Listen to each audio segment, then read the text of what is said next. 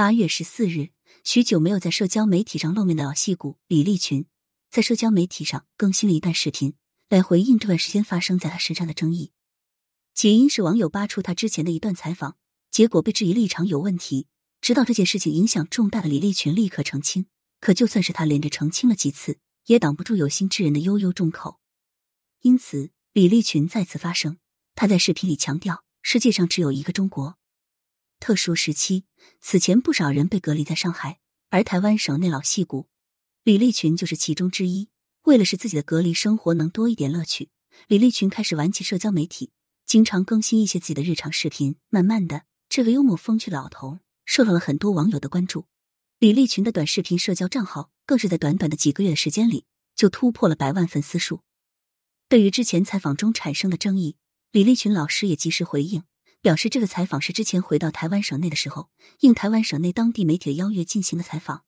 只是没想到，在那段采访中，该媒体故意曲解了他话里的意思，让内地人觉得他立场不正。这件事情对李立群的影响也非常大。李立群也直言，被人误解，他很难受。出道已经快五十年的李立群，创作了数不清的影视作品，更是一代人记忆里的好演员。虽然从小出生于台湾省，但是父亲是河南人。这也让李立群从小就向往内地，之后更是将自己的工作重心都安排在了内地。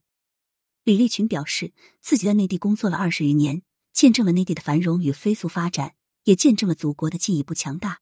在他的心中，自己不仅仅是一个台湾省人，更是一个中国人。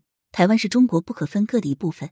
为了证明自己的立场坚定，李立群更是在自己的社交平台上转发了“世界上只有一个中国”内容和图片。不过，有人并不买账。觉得李立群就是一个典型的双面人，可是说到底，这些都是网友评论的一面之词罢了，并没有太多的说服力。